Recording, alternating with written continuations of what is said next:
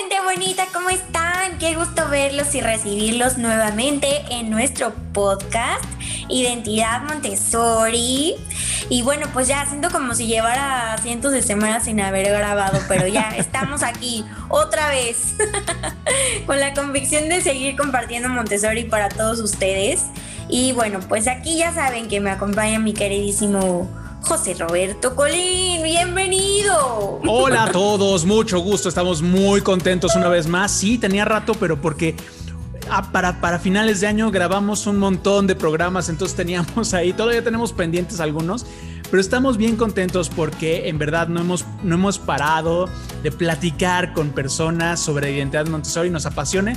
Y hoy, hoy no es Hoy no es un día en el cual no vayamos a tener una plática bien interesante. Ahorita les contamos con, por qué. Pero Miri, ¿con qué empezamos siempre?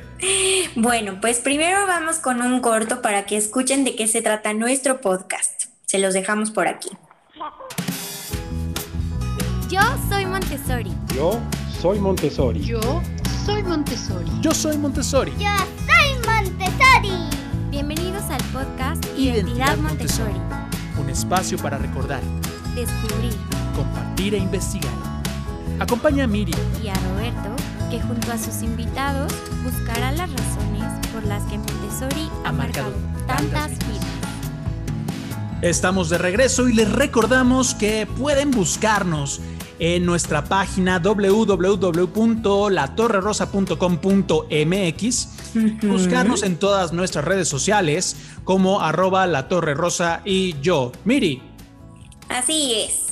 Pues estábamos diciendo que el día de hoy vamos a tener un súper invitado. Eh. Como es de costumbre en este podcast y como nos gusta mucho invitar gente, el día de hoy no va a ser la excepción y estoy muy contenta porque es alguien que iba conmigo también en Montessori. Lo que ya no me acuerdo si éramos de la misma generación, No, yo pero íbamos juntos. Eso sí. Así que, por favor, démosle la bienvenida a Arturo Samuel. Hola, hola. ¿Cómo Arturo. estás, Arturo? Estoy muy bien, muy bien. Agradecido de que me hayan invitado y un poco emocionado por hacer esto de un podcast por primera vez. pues mira, no te preocupes, esto es verdaderamente echar el chal.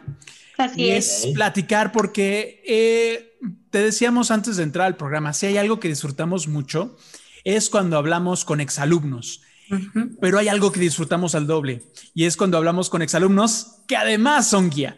Entonces, hoy, hoy tenemos un- o- muchas ganas de platicar contigo porque en verdad esta, esta doble visión de haber estado en el ambiente como, como niño y ahora estar como, como guía es muy enriquecedora. Entonces te agradecemos mucho la oportunidad que nos das de platicar contigo. Miri, Sí, muchas gracias, Arturo. Bienvenido. Hey, gracias, gracias. Bueno, pues vamos a la pregunta obligada que Robert siempre se quiere saltar, pero esta vez se no me lo olvida, podrá se me hacer. olvida, perdónenme. Así que, Arturo, queremos preguntarte para nuestra carrera de materiales, ¿cuál es tu material favorito? Ok. Am, lo pensé, no lo pensé mucho, la verdad, eh, porque me viene la- el recuerdo, la impresión. No creo que sea una muy sonada y es la caja china, Ok. eh, que es clasificación de los animales, del reino animal. Entonces, Esa ya Ah. la había dicho Alma Carolina. ah, mira. Así que ya, Órale, van dos votos para esa. órale, ¿Y- órale. ¿Por qué, ¿Por qué te acuerdas tanto de la caja china? Ah, porque es un trabajo muy extenuante y no hay forma de olvidarlo. Me tomó como un mes terminarla. Eh, porque de verdad lo disfruté mucho. Este, también, siendo sincero, eh, fue en taller 2, entonces los recuerdos de taller 2 los tengo más nítidos que los de taller 1 Claro. y mucho menos los de casa. O sea, los de casa, si yo no tuviera fotos, no sabría que pasé por casa. Ajá, A mí me claro. pasa al revés, me acuerdo más de los de casa de niños. Sí, bueno. Bueno, pues un voto para la caja china. Eh, Ya van dos, ya van dos. ya van, ya van dos, entonces este, se despega de muchos otros también. Así es. Bueno, eh, Arturo Samuel, cuéntanos un poquito de dónde viene tu identidad Montessori, porque de ahí partimos para algo bien interesante para platicar contigo. ¿De dónde viene tu, identi- tu identidad Montessori? ¿De ¿Dónde conoces y dónde viene?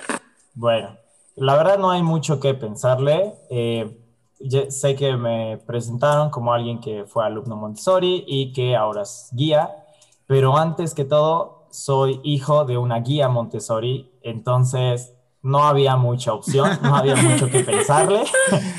Yo, yo conocí Montessori literalmente desde el vientre.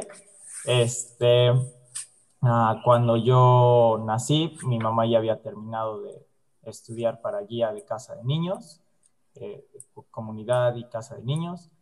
Y, y bueno, pues entonces, am, ahora que también soy papá, puedo entender cómo es que hay muchas cosas de nuestro diario vivir en familia que pues mi mamá aprendió meramente en Montessori, porque honestamente no creo que las haya aprendido con todo respeto de mis abuelos. Ok.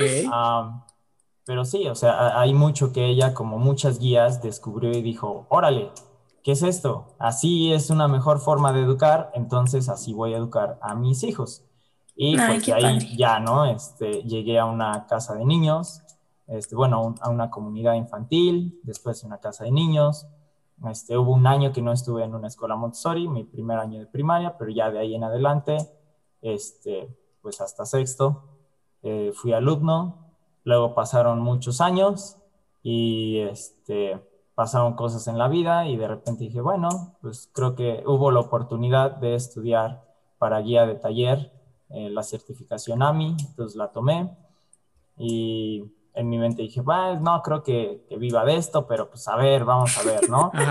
Y de repente salió una oportunidad de un trabajo, este, y ya llevo, ah, digo, ya había estado en otras escuelas un tiempo, pero eh, ya llevo aquí empezando el quinto año y des- en, este, en esta escuela se acomodaron las cosas en mi vida, me casé, tengo un hijo y pues eh, ya está en edad, entró hace poquito antes de la pandemia, de que empezara esta cuestión de cuarentena.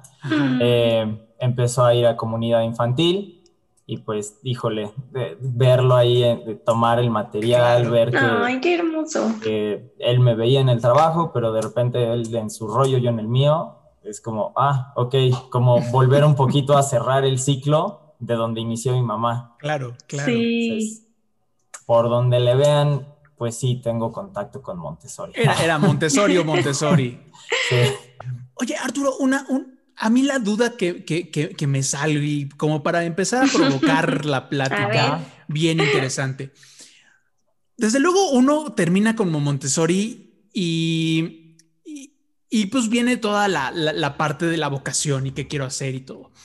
¿En qué momento viene esta parte de, nos dices, estuviste como interesado en la parte de las ciencias? Y de repente algo surge, algo se destapa y siempre me, me- gusta mucho preguntarle esto a la La gente. intriga, la ¿Qué? intriga de este muchacho. Sí, claro, claro. ¿Qué, qué es lo que vuelve a aprender el foco Montessori como para decir, órale, cer- certificación a mí, vámonos? Pues mira, honestamente, eh, de- yo vuelvo mucho al punto de cómo inició todo y es con la voz susurrante de mi mamá. Sin embargo, las condiciones, si no hubieran sido las que fueron, pues no, no creo que hubiese pasado algo más. Sí tengo presente que desde la secundaria, la prepa más, me gustaba mucho explicar a otros que no entendían la onda, ¿no? Porque Ajá.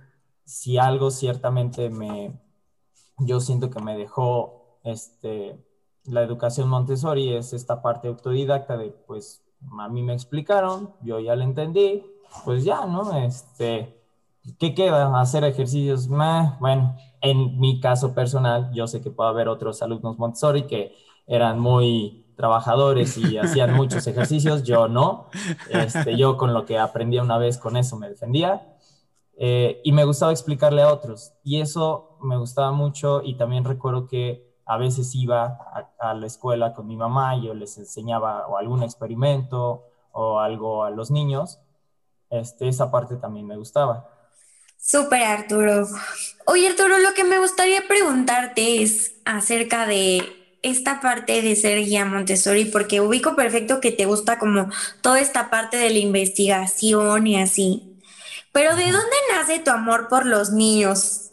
Porque no es como que puedas ser guía y ya digas, ah, bueno, pero que no te gusten los niños. O sea, está como implícito, ¿no? Que si quieres ser guía, te tienen que gustar los niños.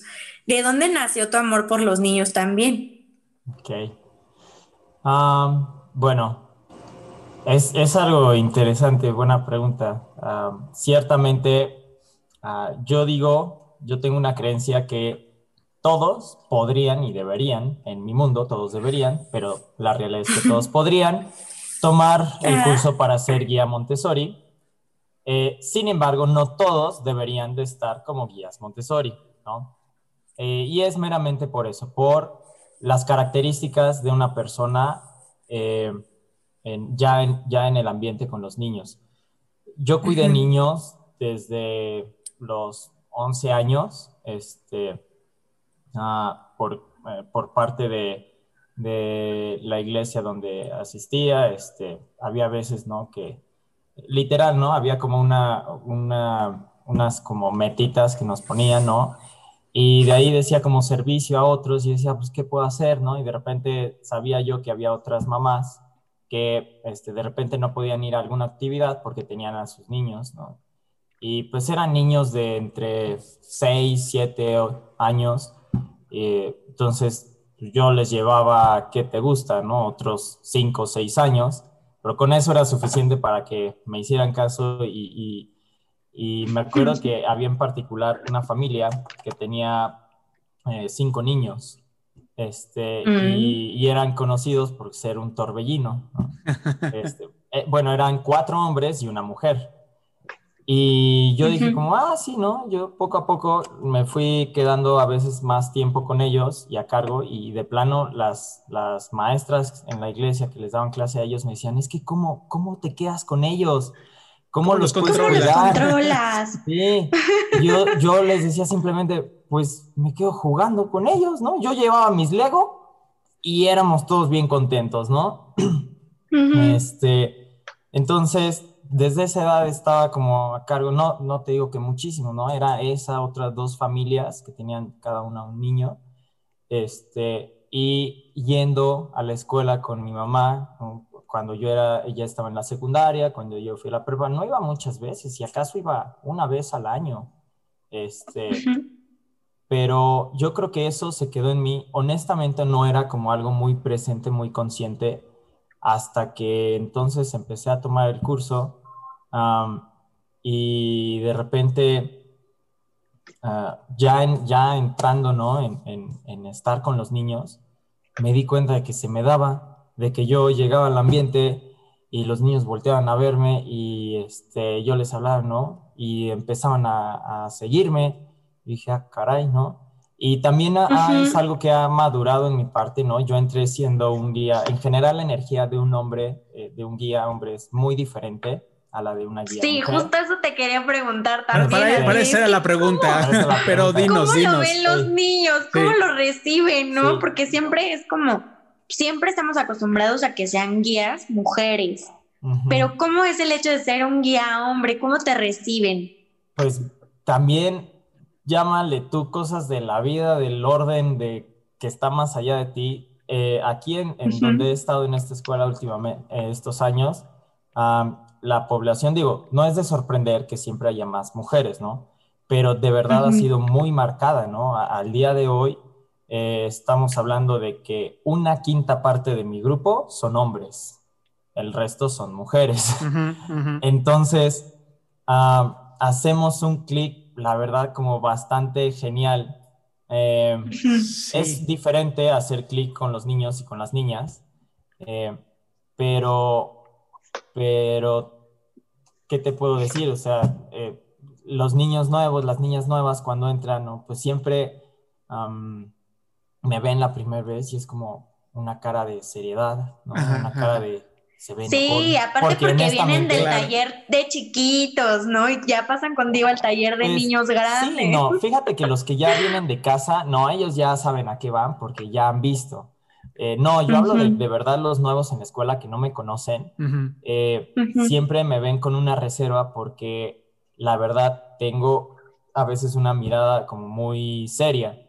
Este, y tengo solo una niña que aunque estaba en casa de niños y ya sabía cómo era el taller y ya había escuchado, eh, de verdad me dijo, no, no quiero entrar contigo. ¿Por qué? Le dije, ¿por qué? "Mm, porque eres muy enojón. Yo, ah, ok. Mira, pero te voy a decir algo, le dije. Es que yo a esos niños siempre les estoy corrigiendo porque ellos no me hacen caso. Ah, eh, si tú me haces caso, yo no te voy a hablar nunca así. ¿no? Eh, Porque si algo, la Mm. verdad, un paréntesis, si algo descubrí en mi primer año, ustedes ubican el proyecto de Palo Solo, Sí, claro. este, fue, Sí. fue mi prueba de fuego, es donde me empecé a foguear. Ajá. Todavía estaba tomando el curso, cuando empecé a trabajar ahí, se dieron las cosas para que trabajara con un grupo que ellos tienen, no sé si siga ahorita, en la tarde. el Qué padre. Sí, estuvo padrísimo, pero híjole, ahí fue donde, donde aprendí. Tu bautizo de sangre. día- Ahí dijiste, Literal. sí quiero ser guía, sí voy a ser. Sí, ahí Ya lo decidí. ahí dije, ah, ok, de esto se trata, va. Y, y gracias a ellos fue que yo saqué una voz que, que al final he entendido, este, ser guía, pues significa ser cariñoso, ser firme, ser serio, ser enojón a veces, ser gracioso. Tienes que ser un paquete completo, dirían por ahí. Alguien eh, a mi entrenador Ujú. le dijo, oye, pero es que entonces básicamente un guía tiene que ser todo, tiene que ser actor, tiene que ser este doctor, tiene que ser... Y, y pues la verdad, sí, Claro. digo, no es como que seamos muy buenos en todo eso, pero, pero le tienes que entrar, Claro. porque al final estamos hablando de que es preparación para la vida y en la vida no te encuentras nada más a alguien que te enseña algo, ¿no? Que te enseña pues eh, eh, algo académico. Eh, entonces, con esos niños yo aprendí que yo necesitaba tener una voz que sin enojarme, sin gritarles, sin que ellos se sintieran mal, porque si algo, pues la verdad, también me tocó vivir como niño, es recibir eh, una voz fuerte de una guía que de repente yo, a mí sí me hacía sentir mal a veces, ¿no? Ujú, ujú. Híjole, ¿no? Eh, y de verdad fue una, un conflicto en mi interior porque era, yo no quiero ser la guía Claro. que a veces me gritaba y yo me sentía tocó. mal. Pero Sí. necesito que ellos entiendan que no puedes pegarle al otro, ¿no? este, y entonces ya, ¿no? Digo, ahora ya lo he aprendido. Eh, y esta niña le, le terminé diciendo eso y, y me dijo, ah, entonces, si yo obedezco, no me regañan. Yo, exacto. Ah, bueno. Ya, ¿no? Entonces, este, así como, Entonces sí quiero, sí Ajá, es quiero como entrar. el único Sí. caso en el que, en el que de verdad una niña que ya me ha escuchado regañar a otros me dijera eso. Todos los demás, me- me- en general, ¿no? A veces les pregunto, este, oigan, a ver, la verdad, ¿soy enojón, sí o no? No, ¿no? Este, ¿no? Y quienes todavía me, eh, tuve una, una alumna que, híjole, en su familia el sarcasmo es el idioma normal, ¿no? Eh, y era una niña que yo tuve desde los nueve años Ajá. y tenía un sarcasmo nivel mi hermana y yo en la, La prepa. pirinola sarcástica, ajá. Sí, ¿no? Nivel yo, mi hermana y yo en la prepa, este, y a es veces a sus compañeros se los llevaba de calle, ¿no? Pues y sí, decía, pobres. oye, eh, mira, te voy a ser bien sincero, sé que tú puedes hablar así y, y tú bien ligera y entiendes y es la broma, pero ellos no te entienden. Entonces, también eso es como otra parte que, que te das la oportunidad de que cada eh, niño o niña te conozca. Este, hay con algunos que yo, que yo he tenido mejor, em, como una conexión más fuerte. Ujú. Y es meramente porque, porque también al ser guía no, no puedes fingir, ¿no? Si eres afín a algo, si algo te gusta y hay otro niño que lo tiene, eso se da, Claro. eso sale a la luz. Este, Y Ujú. bueno, regresando en concreto a la cuestión de hombre, si algo he notado nada más es que am, la forma de, de- de dirigir un ambiente de un hombre, digo, yo respeto mucho a los hombres y admiro mucho a los hombres guías, que además son muy organizados o muy, este, ah, que tienen mucho orden en su ambiente. Sí, pero, pero sí es algo que los niños como notan en mí, que hay firmeza. Está padre hacer eh, chistes, estar bromeando, estar en el cotorreo, ah, pero hay que entender que hay un límite y hay que entender que hay cosas por hacer y que así como yo puedo bromear mucho con mi guía, no puedo faltarle al respeto. ¿Por qué? Y yo se los digo, porque tampoco podrías hacerlo con alguien más. Claro. ¿no? Y esta parte sí siento yo que es muy raro encontrar una mujer guía que se, que se presente como alguien más bromista, como alguien más este, que se puede llevar, ¿no? Las niñas disfrutan mucho la parte en la que en tiempo, a, a mí sí me ha gustado mucho ser parte. Yo sé que esto no es meramente de entrenamiento, no es meramente de ser guía, es porque yo, como les dije, desde Personalidad. pequeño, si yo cuidaba a los niños, pues también jugaba con ellos. Entonces, a mí me gusta mucho en tiempo libre, en tiempo de patio, pues jugar con ellos. Hay días que si les digo, no, hoy no juego, o, o más bien ahorita ya con la edad, la verdad me canso mucho. Entonces, ya nada más me acerco los Ajá, últimos sí. Tú eres el cinco ajá. minutos, los últimos cinco minutos a corretearlos, Ajá. este, cuando están jugando las traes o algo así. Eh, o pues aquí también eh, eh, la comunidad es muy, este, muy dinámica, niños que trepan, niños, este, tenemos la oportunidad de ir de caminata al bosque cada semana, bueno, Claro. a- al menos Ay, una vez al mes, de seguro. Entonces, niños que trepan árboles, niños que trepan barrancas, niños que trepan a Samuel, niños que Samuel Claro. hace saltar. Claro. Entonces, este, esa parte sí creo que es pues muy propia, ¿no? Llegó recientemente alguien a acompañarme, este, como asistente, que es también hombre, y me di Mm, cuenta de eso, de que, de que los niños sí, dije, ah, ok, sí, entonces no, no era yo haciendo loqueras, es en general lo que Ajá. perciben de la energía de un hombre. que Masculina, es- claro. Masculina. Ajá, de la energía masculina.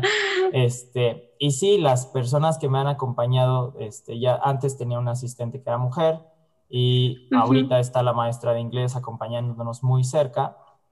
Este, y ella ve las cosas como de otra forma, ¿no? Eh, tiene como, pues literal, ¿no? Un- una orden más de mamá. Claro, claro, Este, claro.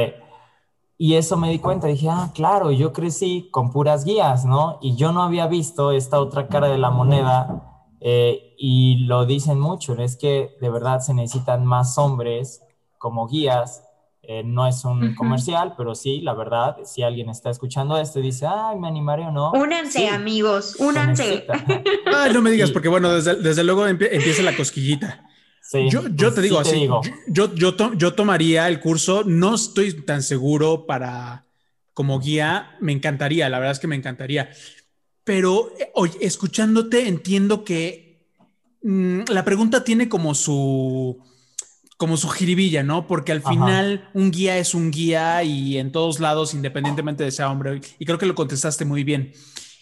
Pero al final lo que, lo que lo distingue es esa energía, eso que le da al ambiente. Y además no lo quiero dejar nada más en la parte masculina. O sea, Ujú. eh, eh, un, un ambiente se, se, se enriquece por esta energía que tú dices, pero también porque fuiste exalumno. O sea, hay Sí. algo también ahí bien interesante y ahora se va a enriquecer porque eres papá. Entonces, ahí hay Sí. una combinación que solamente sucede en un ambiente Montessori, ¿no?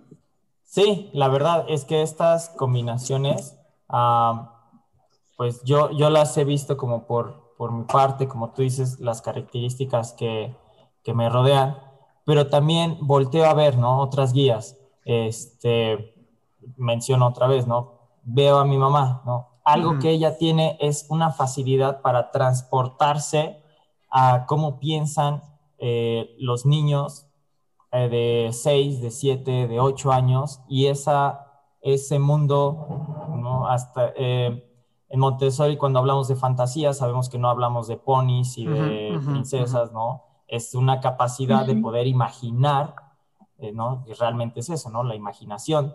Eh, ella tiene esa capacidad de, de hablar ese lenguaje y de a veces, ¿no? Eh, hacer trabajos, hacer este, cosas que los niños ven y dicen, wow, Rosario, ¿no? Y yo lo aprendí eso Yo de lo ella. puedo confirmar porque ella fue Sí. mi guía. Ella fue tu guía. Entonces, eh, eso ella, ¿no? Por ejemplo, me acuerdo de una guía que yo tenía, este, que, que pues sí, de repente se les zafan las, las caras, por así decir, en decir, no, pues vamos a, a ver este animal y vamos a hacer esto, ¿no? Se acordarán ustedes, ¿no? Entonces, am, sí, el, el guía al sí final... de quién estamos hablando. el guía al final, eh, el guía, la guía al final, eh, imprime parte de su ser. Eso que ni qué. Sí, quien, quien, sí. trate de, quien trate de reprimirlo, pues mal hace, ¿no? Porque Sí. no, Sí. no hay cosa como un guía, eh, como una serie de guías que todos digan, ah, todos salen con la misma estampa. No. Claro. Todos estamos ahí para dar las mismas presentaciones, estamos Claro. ahí para manejarnos como con un estándar, pero sin duda que el sabor y el tono va a cambiar. Y yo, y yo quisiera aprovecharte en este momento para decir, para, para como comunicarle a los papás sobre todo, que de repente el papá tiene tanta información, eh, tiene tanta mala información acerca de lo Sí. que es Montessori, de repente está pensando más en la escuela de prestigio que no en una opción educativa, ¿no? O en la que está más cerca o en que la lo que es haga más barata. Sí. Y, y- y- Así y es eso, eso nos, nos tiene dando mucho vueltas la cabeza, ¿no? ¿Por qué esta parte sui generis de un ambiente Montessori le da una riqueza especial? Porque no es una educación estandarizada, no es lo que decíamos del número, no es eh, otro más en el salón, sino que va a entrar en una, mex- una, una mezcla muy especial de guía, ambiente preparado y, y- y niño, ¿no? Y la combinación de los niños. ¿Por qué eso es único para los niños que están estudiando en Montessori? Ah, yo esperaría que todo padre que, que voltee a ver Montessori entienda esta parte, ¿no? Si decimos que preparamos y se enseña en un ambiente Montessori para la vida, es real. Es decir, tú ya mencionaste los elementos, guía, eh, ambiente, material, todo eso se combina para recibir al niño. Ujú.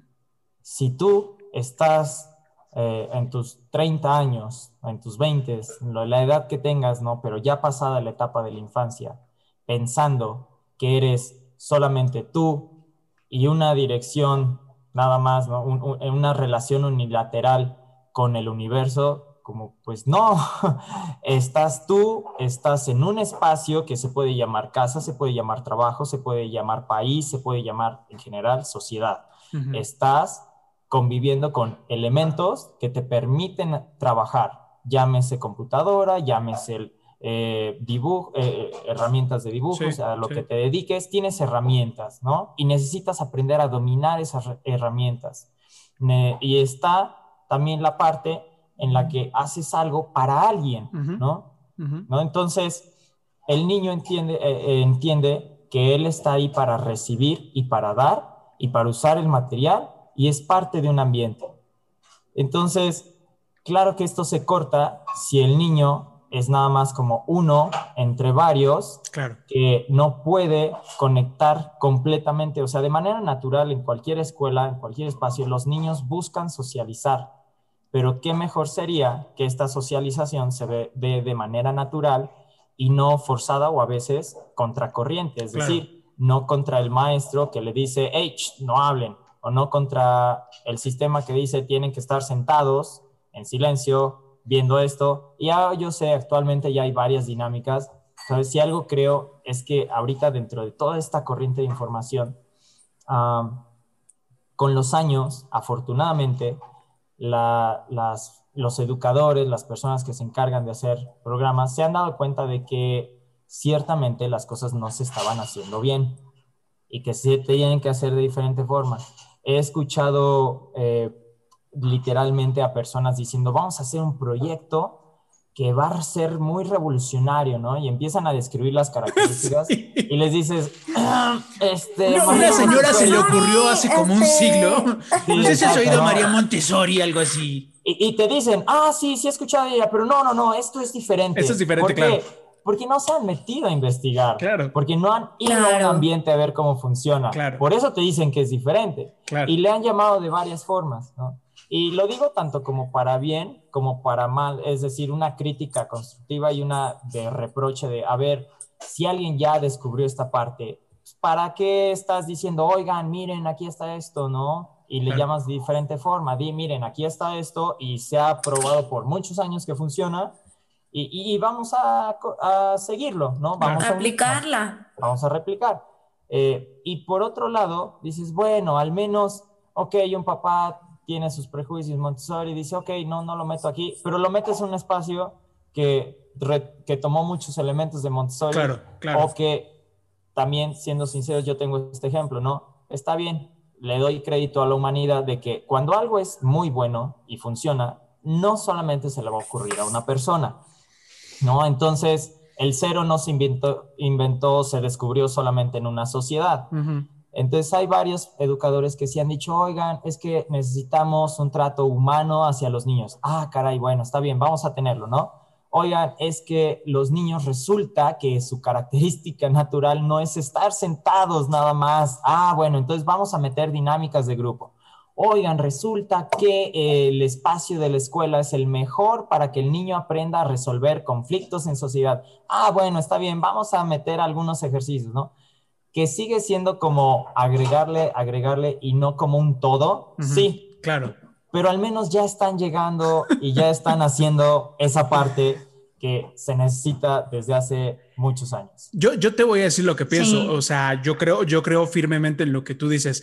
Eh, la bronca es que del otro lado, los ambientes de trabajo y más ahora que eh, esta pandemia le ha puesto el último clavo a la, a la conciencia Godines, ¿no? O sea, al, al trabajo para el cual trabajaron nuestros papás, donde era estudiale la universidad, saca tu- tu título para poder estudiar, para poder tener un trabajo y te, y te mm, trabajes 40 Ujú. años y te pensiones y ya con eso te haces la vida.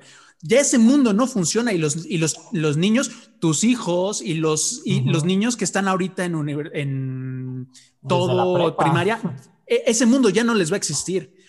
Entonces, ¿cómo estamos educando a los niños para un mundo del siglo pasado? Y cómo. Montessori no ha sabido explicar, o, o- o- o- o vamos como muy lento, o hay muchos prejuicios, o hay mucho ruido. Ok, eh, eso, eso sí es un caldito para otro día, porque honestamente el Montessori tiene muchas cosas buenas, pero ciertamente ha tenido muchos fallos desde mi perspectiva, ¿no? Ujú, El- el- la filosofía, eh, las escuelas, la- las sociedades Montessori ciertamente han tenido muchos tropiezos que de no haber sido así, de haber sido diferente, hoy podríamos estar hablando de una globalización Montessori muy diferente. No, Pero no- bueno. Nos echamos el caldito desde luego en algún momento, porque se me hace muy interesante. Se nos Oye. está acabando, se nos está acabando el tiempo, No, Miri. espérate, que yo le quiero preguntar algo Pregúntale, más. pregúntale, Sí. pregúntale. Oye, Arturo, yo te quiero preguntar, ¿cuál ha sido el mayor reto al que te has enfrentado siendo un guía, hombre? Bueno, como un guía en general. Como un guía, te soy sincero, no he encontrado yo algo como diferente cuestión de mi género, este, ah, más que el que ya dije que es eh, el, el que como hombres a veces no somos tan, tan eh, Organizaditos. organizados, Con ¿no? Como mentalidad de mamá. mentalidad. Eh, ¿Sabes en qué lo noté más? En que, eh, sobre todo también en el embellecimiento, digo, yo sé que hay hombres que tienen una muy excelente noción de cómo es eh, decorar y ambientar un espacio. Este, yo lo ambiento y lo decoro a mi juicio y para mí está genial y maravilloso. Llega mi jefa, llega otra mujer, llega mi esposa y dice, oye, ¿por qué esto aquí? No, pues es que a mí ya es muy útil. Sí, pero es que como que no se ve bien. Se ve feo. Ah, caray. Bueno, ya. Ah, ah. Oye, Arturo, Pero ¿en ti, en el- ti aplica esta, Ajá. esta que dicen que las guías, las guías Montessori son chachareras? que porque van buscando así como canastitas y cosas así. ¿En Eh, ti Eso, también eso- aplica eso está eso? muy asociado, la verdad, a casa de niños, Que tiene Ajá. un enorme, enorme repertorio en cuestiones de vida práctica, eh, que dices, bueno, pero eh, en un sentido estricto, para lo que taller vendría haciendo, sí, yo soy muy, eh, o sea, ah, mi esposa ve algo y estos cartones que ya los tiro. No, no, no, espérame. Son para mis niños. servir". o de repente, este, ay, ya voy a tirar todas estas piedras. Eh, no, mejor me las llevo a la escuela, ¿no? Claro. Y mi colección de rocas sobrevivió más tiempo porque la llevé todo un año a estar en la escuela. Claro. Eh, voy caminando y de repente encuentro algo curioso, digo, oh, esto, ¿no? Lo voy a guardar porque se los voy a enseñar. Ajá, ajá. Entonces, sí, en ese sentido, pues eso también yo creo que mucho lo, lo obtuve. Si algo yo agradezco también es, además de haber tenido un espacio de, de educación Montessori, fue haber ido a los scouts. Entonces, también los Mm. scouts, híjole, me unieron a la naturaleza de una forma que quizá en la ciudad, aunque es un espacio Montessori, yo he visto Montessoris que no tienen un metro cuadrado de pasto. De verde. Como en el que yo estaba. Claro. Y aún así nos llevaban afuera, ¿no? Lo, lo cual está genial. He conocido otros que no tienen un metro de verde y aún así no salen porque también estas épocas son Sí. de mayor reto en ese aspecto. Este, yo agradezco mucho haber estado en una generación en la que podían decir, sí, vamos a llevarnos a los niños al parque, no importa Al que caminen un, un kilómetro, eh, que crucen calles, que crucen, eh, Ajá. no importa. Y, y no nos pasó nada más que un perro nos ladrara. Exacto, ¿no? Y aquí estamos vivitos y Ajá, coleando. ajá. Este, pero, pero eh, agradezco que tengo eso porque, pues, la verdad, este, se lo puedo transmitir a los niños, ya sea estando aquí, digo, aquí es como el pan de cada día. De hecho, aquí más bien el reto es hacer que los niños de repente redescubran en la naturaleza algo maravilloso, porque están tan acostumbrados Sí. a ver verde, a ver Mm. bosque, que es como, ah, ¿no? Pero de repente tengo una cajita, ¿no? En el, en el ambiente donde tenemos objetos que hemos recolectado en las caminatas, otros que yo le he agregado, este, y de repente se sorprende, ¿no? Órale, ya viste este, ¿no? Es de un perro, un- un- una parte ¿no? de, de la mandíbula, o Ajá, ajá. esto es un abejorro, ¿no? Este, son cosas que aquí están a su alrededor, pero como están en el ambiente y pueden trabajar con ellos, dicen, wow, Claro, claro. Le da, le da un sentido Ay, diferente. Qué padre. sí. Sí, Oye, esto en verdad está muy padre. Vamos a tener que seguir platicando contigo porque hay un montón de cosas eh, que quedamos para otro lado acerca. Se me hace súper interesante los, los- los errores que se han cometido. Yo también creo que hay varios. Eh, y una de las primeras cosas que- que- que hicimos como un pacto tácito a la hora de empezar este podcast Ajá. es de no, no crearlo la- como la religión perfecta, ¿no? O sea, no decir, no, Montessori, la verdad es que nosotros que venimos aquí y todos los demás son, Sí. o sea, Sí, nosotros le traemos la verdad y todo está en exactamente, error, ¿no? exactamente. Pues, Creo no. que es lo primero que tenemos que evitar porque hay muchas cosas humanas que, que crecer, pero en esas cosas humanas hay una oportunidad muy grande Claro. de crecer. Platícanos para cerrar una, un mensaje que le puedas dar a, insisto, a estos papás que en algún momento están considerando la opción educativa de Montessori y que, eh, que nos necesitan escuchar a nosotros como exalumnos para decirles, en verdad, hay muchas cosas que el mundo de hoy necesita que se los pueden dar en una educación Montessori. Ok. Ok, mi comentario iría sí como, eh, como exalumno, pero también bastante como guía, Porque lo he visto. Yo agradezco que en esta comunidad he encontrado a padres que yo les digo, oye, es que este tema todavía no lo hemos visto, este material no lo hemos visto. He tenido niños con retos personales ah, en que de verdad su primer año de trabajo conmigo fue adecuarse a un ambiente y poder socializar con sus compañeros. Y yo le diría a un papá que está escuchando, a ver, siendo sinceros, ¿qué te preocupa? ¿Cuál es tu miedo? ¿Que tu hijo no sepa sumar bien a los seis años? ¿O que tu hijo no pueda socializar con las personas? ¿Que no pueda resolver un conflicto? Oye, yo quería este libro. Ah, pero es que él lo tomó primero. Que él no sepa resolver esos conflictos que, que a qué le vas a dar peso. Y no es que por tener uno ya no tengas el otro, porque viene la otra. ¿Cuál es la prisa? Entonces, yo sí creo que estas dos preguntas de cuál es tu temor y cuál es tu prisa, a un papá lo deben de confrontar a decir, a ver, ¿qué es lo que quiero para mi hijo? No ahorita, Claro. ¿Qué es lo que quiero para mi hijo cuando él tenga 15, cuando él tenga 20, cuando él esté ya contra el mundo solito y más que contra, cuando él ya sea parte del mundo, ¿no? Porque tampoco creo que sea una Ujú. situación de en contra. Claro. Pero, ah, ¿qué le tengo que dar ahorita para dentro de esos tantos años? Ujú. Le tengo que dar un espacio donde él sea feliz, donde él no se estrese, donde él aprenda cuál es su forma personal de trabajar y donde él vaya a su ritmo con sus retos. Porque, ¿qué quieres? De nuevo lo que mencionabas. ¿Vas a seguir la receta de estudia, termina, titúlate y vea un trabajo? Porque si de verdad crees que esa receta le va a funcionar dentro de unos años, no estás observando lo que sucede Claro. en el mundo. El mundo Claro. está cambiando.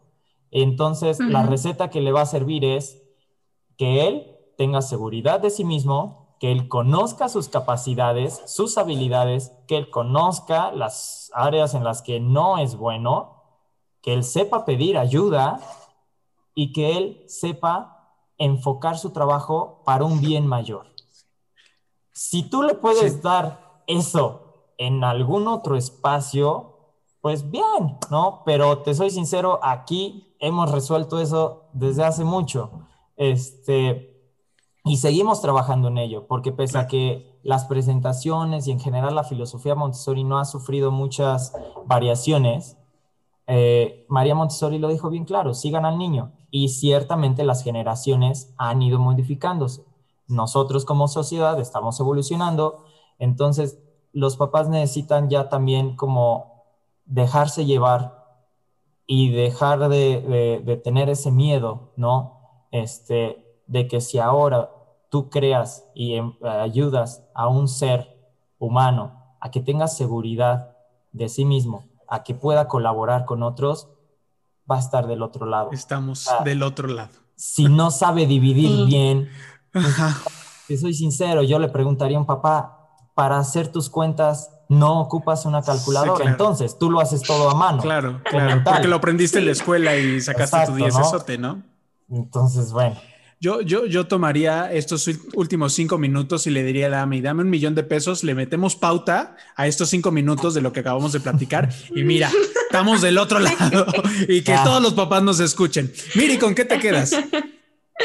Híjole, me voy con esta parte de cuál es el miedo y la prisa. Digo, yo no tengo hijos, pero sí se lo voy a compartir así como, pues a todos los papás Sí. en general. Sí, sí, o no Montessori. aplica. es. de hecho, aplica ¿eh? como muy bien. dije, yo agradezco que en esta comunidad me he encontrado con papás que me dicen, Samuel, o sea, por mí, sí, y, y es la otra, ¿no? Tienes, eso sí, si vas a dar el paso, tienes que confiar.